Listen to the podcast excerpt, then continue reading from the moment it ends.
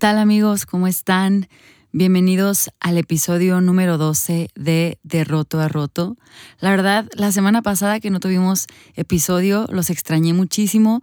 Extrañé mucho poder estar en este espacio compartiendo acerca de nuestras vidas y de las cosas que, que nos acongojan a veces o las cosas en las que reflexionamos. Así que estoy de verdad muy contenta de estar de nuevo aquí compartiendo con ustedes. El día de hoy, tristemente, estoy nada más yo, bueno, y Orlando, pero pues Orly no participa platicando. Pero bueno, al menos su presencia me hace sentir a gusto.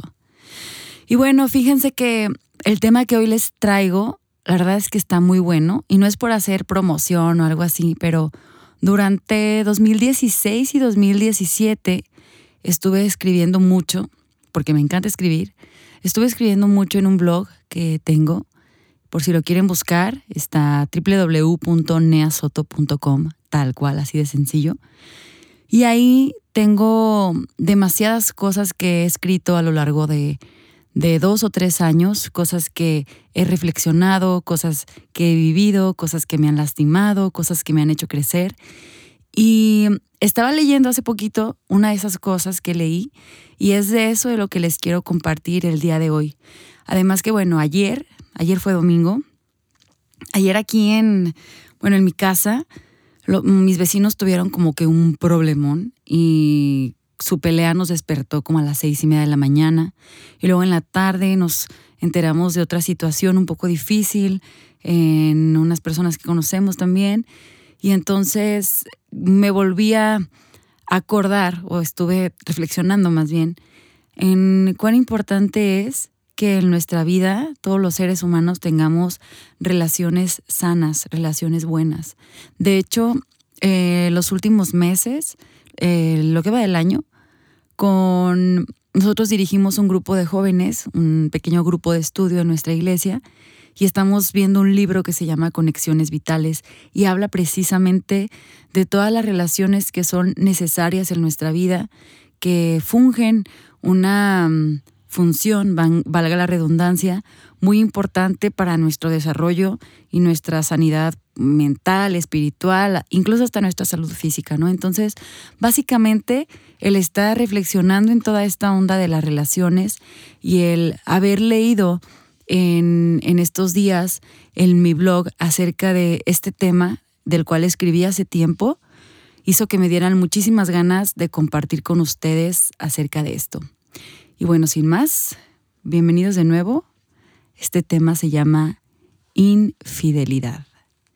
Sé que es un tema por el cual eh, muchas personas pasan, muchas personas atraviesan por esto, que alguien les fue infiel o que ellos mismos fueron infieles. Y es un tema un poco complicado, es un tema muy criticado, es un tema casi casi en algunas áreas de la vida hasta prohibido, ¿no? Como, ¿cómo es posible que alguien pueda ser infiel? Y no sé, son como muchas cosas. Y hace un tiempo yo escribí acerca de esto y quiero compartirte como cuál es mi reflexión y mi punto de vista, mi pensar acerca de, de esto, ¿no?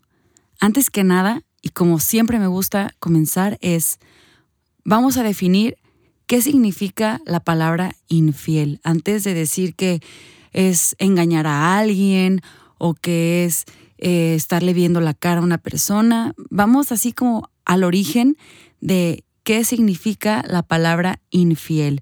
Y yo me voy a internet, súper fácil, súper básico, y encuentro lo siguiente. Infiel significa que es inestable y poco constante en sus afectos, ideas y obligaciones y falta a sus compromisos hacia alguien o algo. Entonces, una persona infiel tendrá varias características en su vida, no solamente en el área afectiva o con su pareja, sino también incluso en el área profesional, eh, de estudios, con sus amigos y peor aún, y eso es algo que yo no me había dado cuenta, el infiel puede ser infiel hasta consigo mismo. Es una persona que se verá afectada en su salud, en su salud perdón, y tendrá malos hábitos. De acuerdo a esta definición entonces, yo estuve reflexionando en que una persona infiel es cambiante. es una persona que no sabe lo que quiere, ni cómo lo quiere, ni cuándo la lo quiere, y sus metas no están claras.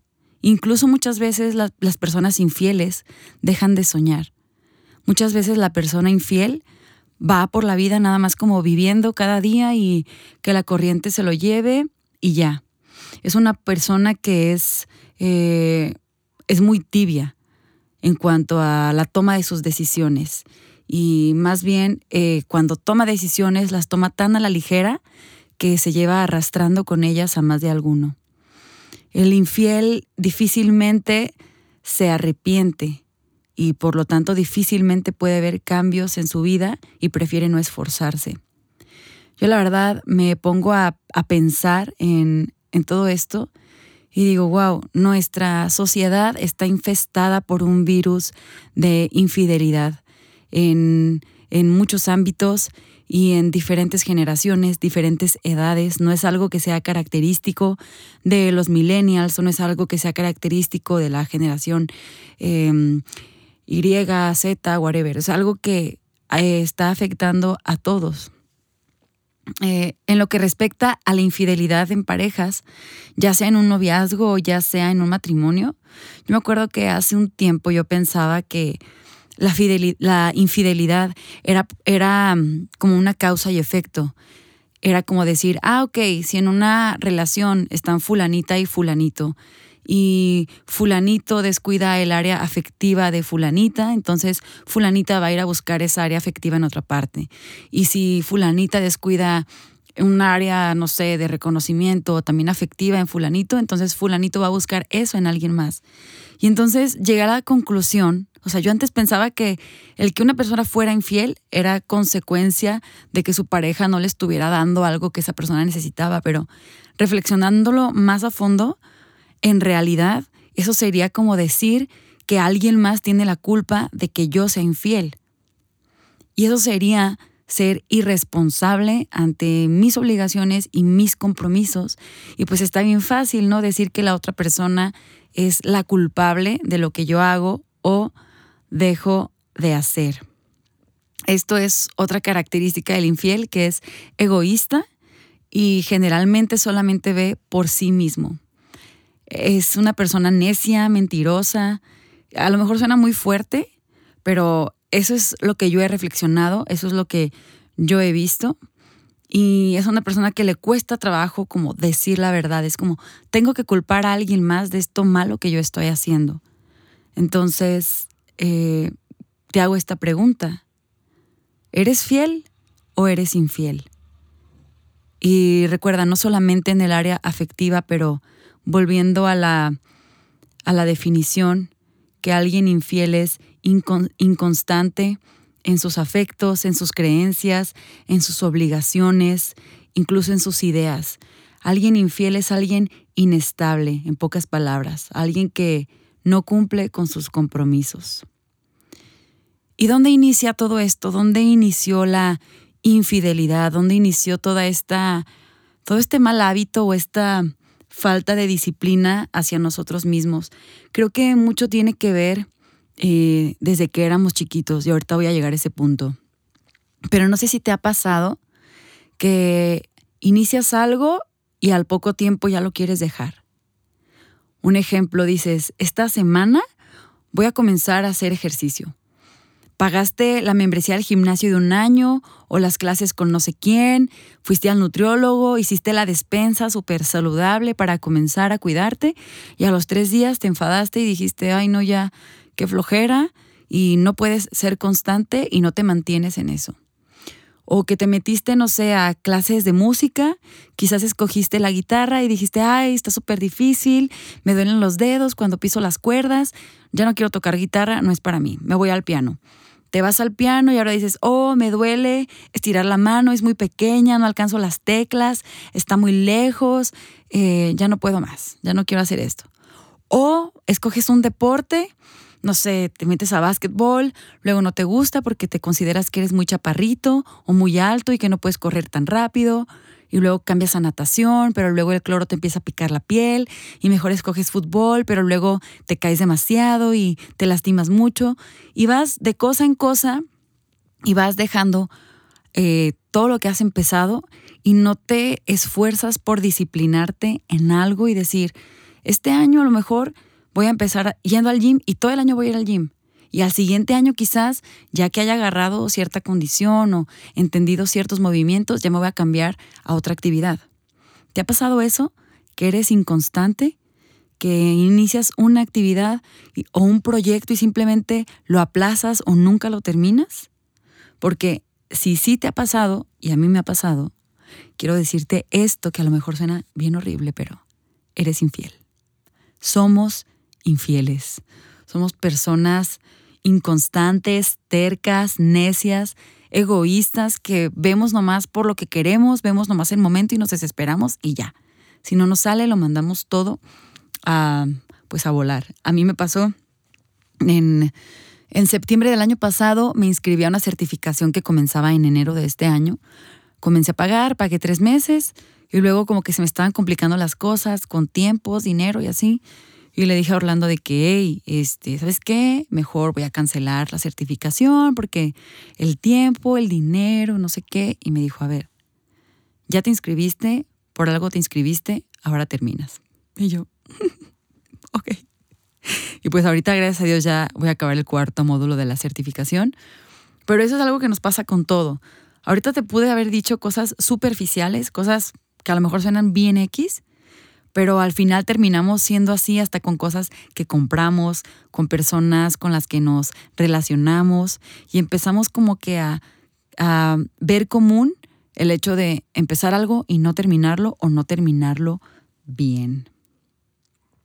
Que sí porque ya te enfadó, que sí porque ya te dio flojera, etcétera. Incluso también puede ser que esto te haya pasado en un trabajo, que cambies de un trabajo más de una vez en un año, o sea, que entres a un trabajo y luego, no, pues la capacitación bien difícil, los horarios bien complicados, y a lo mejor entras y entras con toda la actitud, con todas las ganas, pero empieza a haber disciplina sobre ti y dices, ay, no, ya no, quiero otro trabajo.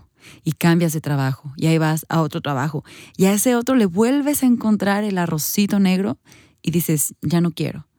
Y así vamos eh, por la vida, ¿no?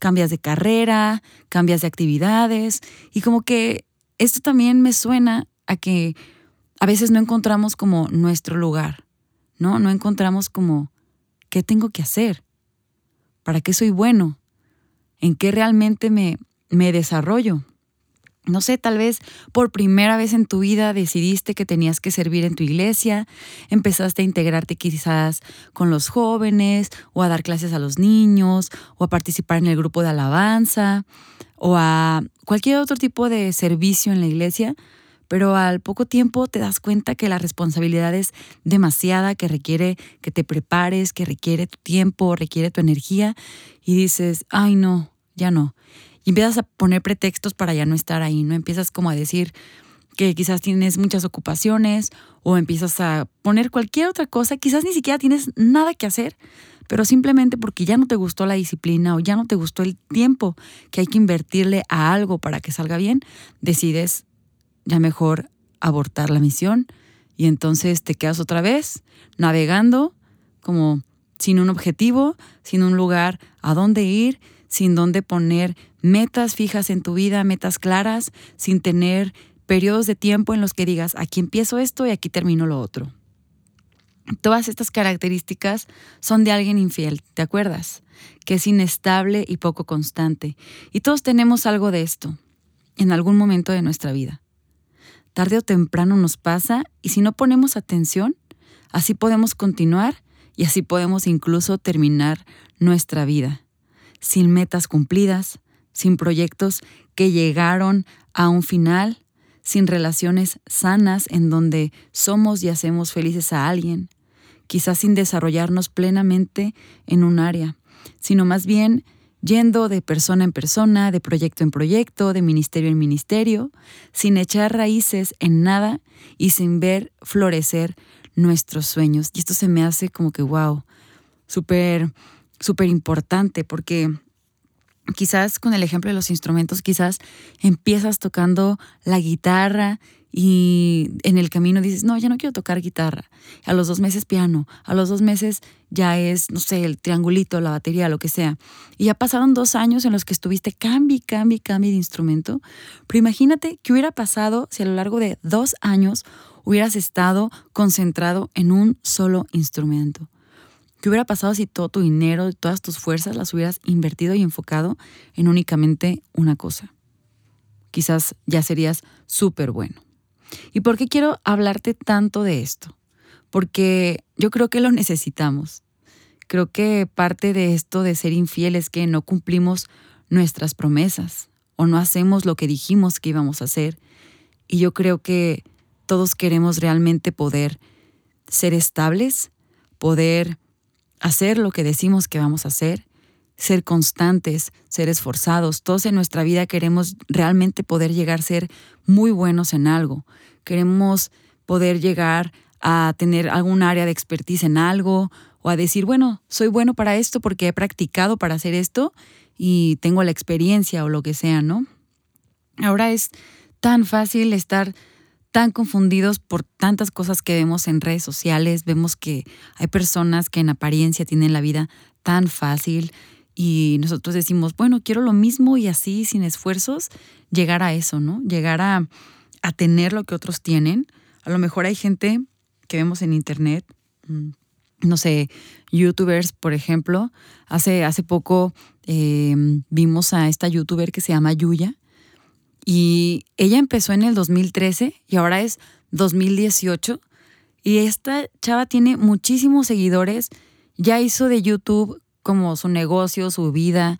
Incluso ya tiene una marca de maquillaje. y es una persona que ha estado no más ni menos de seis años dedicándole semana a semana a crear contenido, a crear eh, algo de calidad que a la gente le llama la atención y ha, podido ser constante en eso y le ha ido bien, ¿no? Entonces, no, no creamos que todo lo que vemos llega de la noche a la mañana o que el éxito o el triunfo o mm, eso que queremos llegar a ser llega solito. Requiere muchísimas horas, requiere esfuerzo, requiere disciplina.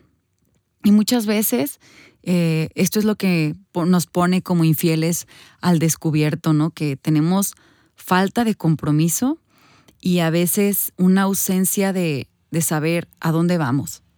Porque muchas veces ni siquiera hemos hecho un plan de vida o no hemos ni siquiera, ni siquiera pensado realmente cuáles son nuestros sueños o en qué queremos invertir nuestro tiempo. Entonces, a alguien infiel le falta propósito. Y es justo a eso a lo que quisiera llegar en este episodio, a que podamos darle como un reset a nuestra mente y pensemos verdaderamente a dónde queremos llegar en nuestra vida.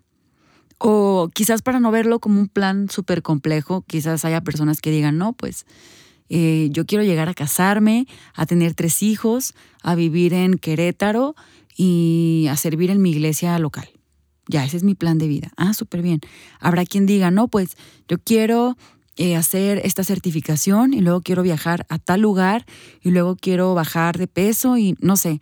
Para cada cosa que tú quieras, ponte una sola y esa cosa que quieras, a lo mejor decir, aprender a cocinar. Me quiero meter a un curso de repostería porque quiero tener un negocio para vender pasteles. Ah, ok, entonces escribes esa meta y anotas cómo, qué y cuándo puedes empezar. Cómo lo puedes empezar, qué necesitas para empezar y cuándo puedes empezar. ¿Quieres una relación sana y estable? Entonces comienza en tu casa. Esto es algo que a mí me gusta decir siempre. Si tú quieres tener una relación de noviazgo o si te interesa casarte en un futuro y quieres tener una relación sana, necesitas comenzar por hacer eso en tu casa, porque es a través de la constancia que se forman los hábitos y que eh, las relaciones pueden ser como digamos permanentes. ¿Quieres servir en tu iglesia? Entonces métete de lleno a un ministerio. No te digo que te metas uno o dos meses. Quizás haz la prueba todo un año. A lo mejor en ese año te va a gustar, no te va a gustar, te vas a frustrar, te vas a desesperar, pero te lo aseguro que vas a crecer y durante el proceso vas a saber si eso es o no es para ti. Pero necesitas comenzar intentando hacer las cosas. ¿Qué sigue entonces? ¿Ser infiel toda mi vida? Bueno, si tú quieres cambiar, entonces sigue escuchando y si no, pues ya cierra el, este episodio. ¿Qué nos ha llevado a ser infieles? La respuesta a esta pregunta creo que puede ser bastante larga, pero yo te voy a resumir en tres posibles opciones que a mi forma de ver es lo que nos ha llevado a ser infieles. Número uno, quizás nunca nos hemos tenido que esforzar por nada. Quizás desde pequeños se nos ha dado todo fácil y está a nuestro alcance cuando queremos como lo queremos. Un ejemplo puede ser en tu casa. Quizás gozaste de una muy buena economía con tus papás y quizás nunca te tuviste que preocupar por si había alimento, por si había ropa, por si iba a haber agua que saliera del, del drenaje o por si hubiera gas para que te bañaras con agua caliente. Quizás tú de chiquito nunca te tuviste que preocupar por eso. Entonces, no te tuviste que esforzar por eso, al menos en esa área, en tu casa, o no tuviste que esforzarte por pagar estudios, o no tuviste que esforzarte por tener lo que sea.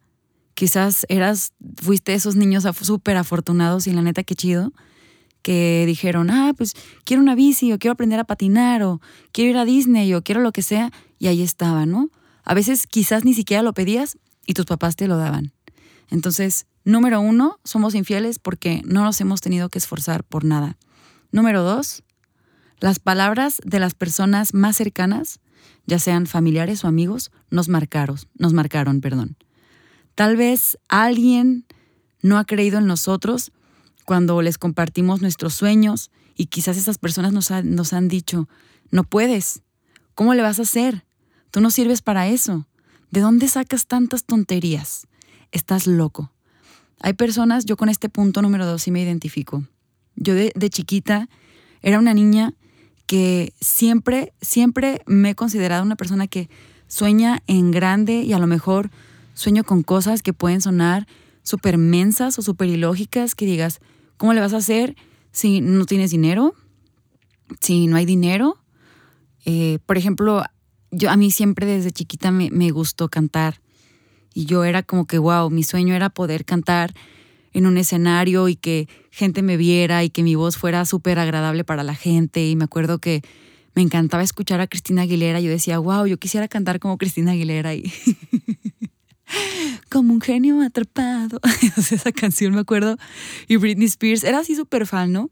Pero resulta que en mi casa nadie era músico, nadie cantaba, no había como una genealogía musical o artística en mi familia y entonces a mí esto me decían como, ¿cómo vas a cantar si aquí nadie canta?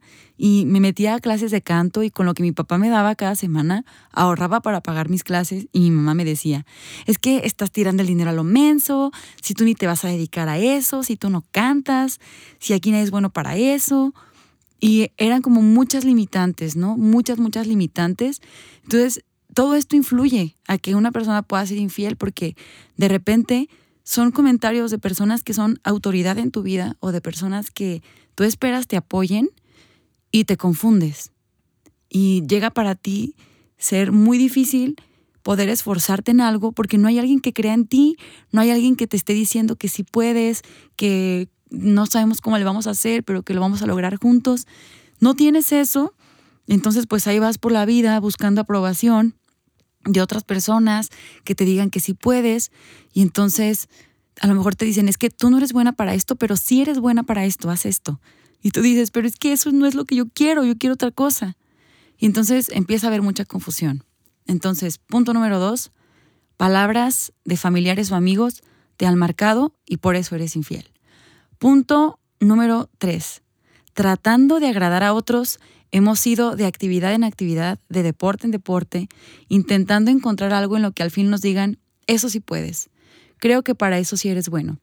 Y así hemos buscado la aprobación de los demás sin antes preguntarnos, ¿qué quiere Dios de mi vida y cómo puedo entregar lo mejor de mí y para lo que fui creado?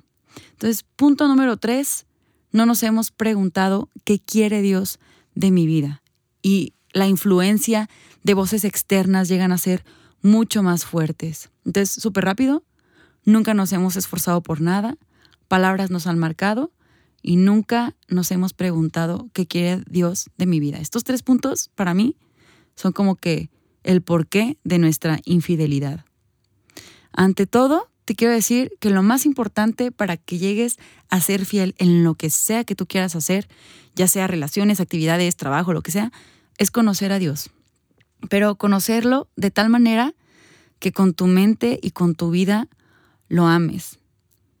Que, que tú quieras ser un reflejo de Él, porque tú sabes bien lo que Él dice de ti, tú sabes bien lo que Él quiere para ti y además fuiste hecho a su imagen. Esto significa que tú al haber sido hecho a la imagen de Dios tienes capacidad creativa, capacidad creadora, eh, capacidad artística, capacidad para soñar, para pensar sin límites. Tienes capacidad para poder encontrar algo que te apasione y hacerlo. Tienes toda la capacidad para, para que puedas lograr aquellas cosas que quizás tú has pensado que son sueños súper locos, pero créeme que tienes toda la capacidad. Por eso hay tanta gente de veras que se atreve a hacer las cosas. Hay muchísima gente que ni siquiera cree en Dios, pero creen en esta capacidad creativa que obviamente les fue dada por Dios, porque todo ser humano, crea o no crea en Dios, está hecho a la imagen de Dios. Entonces hay personas que han decidido creer y ser valientes y decir, soy capaz de hacer esto y lo han logrado. Ahora imagínate, creer que eres capaz de hacerlo, creer que puedes crear y todavía hacerlo enfocado en lo que Dios te diga, esto haz, a esto quiero que te dediques, en esto quiero que te enfoques, no manches, ahorrarías un montón de tiempo, ahorrarías quizás un montón de dinero y te ahorrarías un montón de frustraciones. La fidelidad no es una característica con la que se nace. Me encantaría decirte que una persona fiel va a ser fiel porque lo trae de herencia de su familia de hace 10 generaciones atrás. Pero la verdad no. La fidelidad eh, quizás esto se influya, pero la fidelidad es algo que tú vas forjando en tu vida, es algo que tú debes de desarrollar y es algo que a lo largo del tiempo tú tienes que decidir si te mantienes fiel o no, si mantienes viva tu fidelidad o no. Va a requerir de tu esfuerzo y de tu paciencia, de todas estas cosas que ya hemos estado hablando antes, y va a demandar que tú creas las promesas de Dios, una vez que las conozcas, obviamente y que cierres tus oídos a las voces que quieren vencerte y que mantengas tus ojos bien abiertos y atentos a la voz de Dios y también tus oídos, atentos y abiertos a la voz de Dios. Para ser fiel deberás acercarte a Él creyendo que Él existe, que Él te escucha y que Él te ama, y que Él sabe qué es lo mejor para ti y que Él sabe cuál es el camino en el que tú debes de permanecer. Te quiero compartir una cita Está en Santiago 1 del 7 al 8. Se me hace súper padre. Dice, el que duda es como una ola del mar. no se me entendió, ¿verdad? Va otra vez. El que duda es como una ola del mar que el viento se lleva de un lado a otro. No sabe lo que quiere, por lo tanto, no debe esperar nada, pues el que duda es inestable en todo lo que hace. Esta cita está en Santiago 1 del 7 al 8 y me encanta porque dice que alguien que duda o alguien que no tiene fe es inconstante y que a causa de su falta de fe, a, causa de no saber creer en lo que tal vez Dios ya le ha dado o lo que Dios ya le ha dicho, es una persona que va de un lado a otro como una, una ola del mar. Y una ola del mar, si se fijan, las olas comienzan llegan como que alto, alto, alto, alto, alto, y luego explotan y vuelven a caer y como que van para adelante, pero luego las olas vuelven hacia atrás.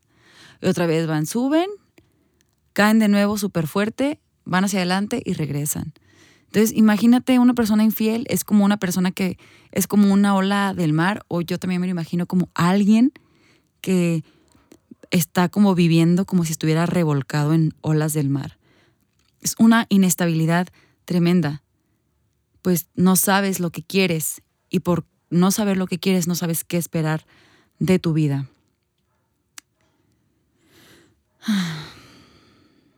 ¿Por qué una persona puede dudar acerca de lo que Dios tiene para esa persona? Pues porque no lo conoce lo suficiente como para tener la plena confianza en que todo lo que Él ha dicho será. Por lo tanto, pasa la vida haciendo todo lo que en sus fuerzas le es posible, pero se cansa tan rápido que no puede permanecer en una sola cosa o en una sola persona. El infiel no sabe que Dios bendice la fidelidad y por eso se le hace fácil hacer todo a la ligera. El infiel se arrepentirá de no haber permanecido en una sola cosa y al final se quedará con las manos vacías sin disfrutar la cosecha, porque obviamente sin haberte esforzado podrás tener frutos. Y esto se me hace como que, oh, yo me acuerdo así, esto se me hace como que, ah, me ha pasado. Que estaba chiquita, tenía ocho años y yo tenía tan, así un anhelo tan grande, o sea, no, no sé cómo explicarles este anhelo.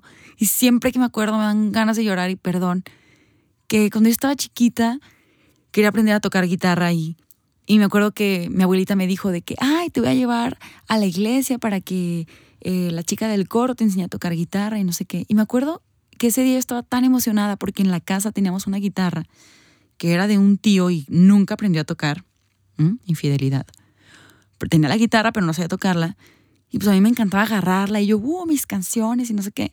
Entonces mi abuelita me, me iba a llevar a que me enseñaran, ¿no? Entonces ese día que yo sabía que era en la tarde mi clase, me levanté súper emocionada, súper así de, wow, por fin.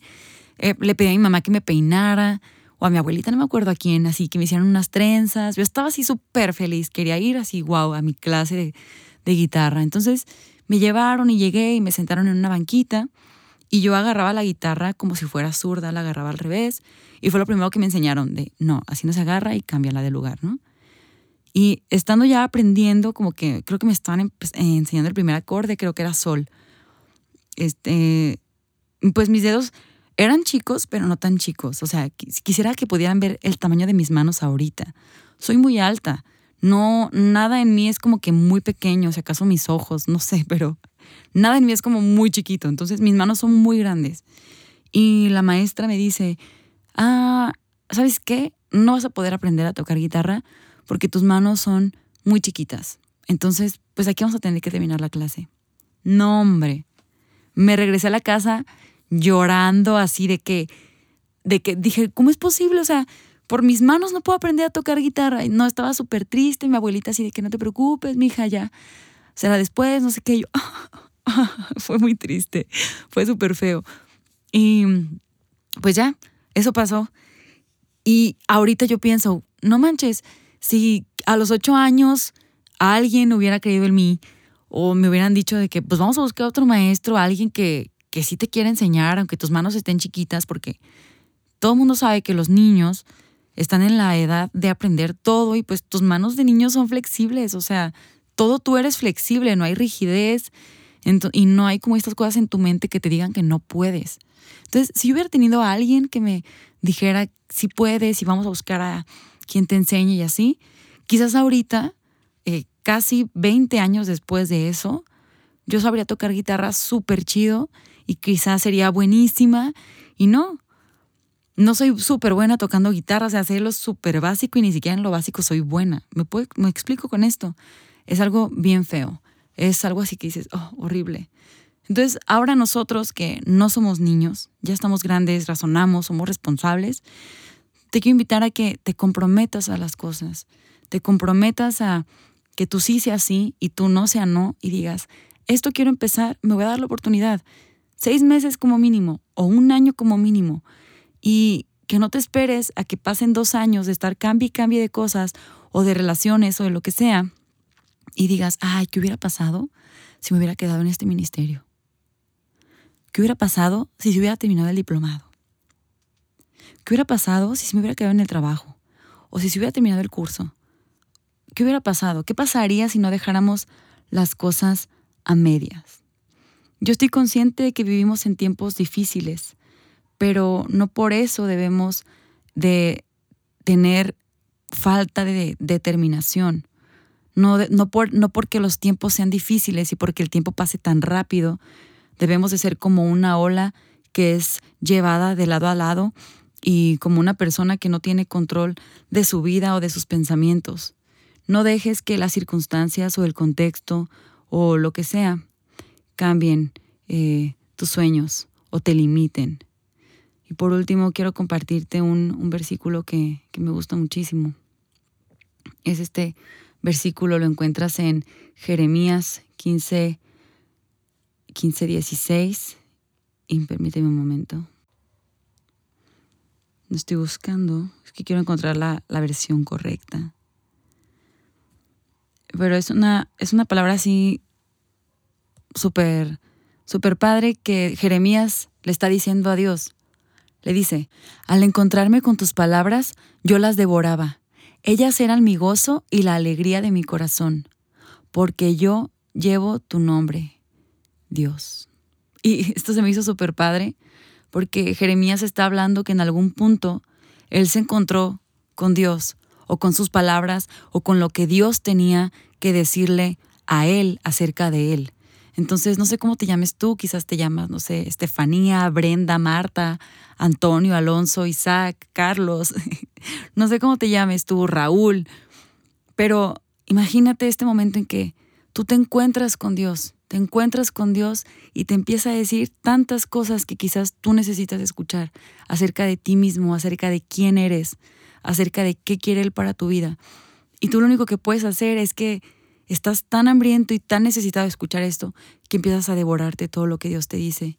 Y luego fíjate, Jeremías dice, porque yo llevo tu nombre.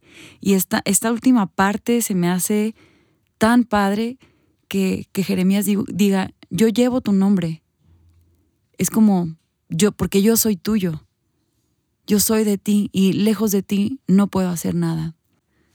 Y por último, les quiero compartir algo más que está en Eclesiastés 12 del 1 al 3. Y esto lo comparto porque sé que la mayoría de las personas que escuchan este podcast son personas jóvenes y de verdad que solo quiero animarlos y motivarlos a que se esfuercen, se esfuercen sobre todo en conocer a Dios. Y este verso dice, acuérdate de tu Creador en los días de tu juventud, antes que lleguen los malos tiempos y te aflija la vejez. Así no tendrás que decir, desperdicié mi vida.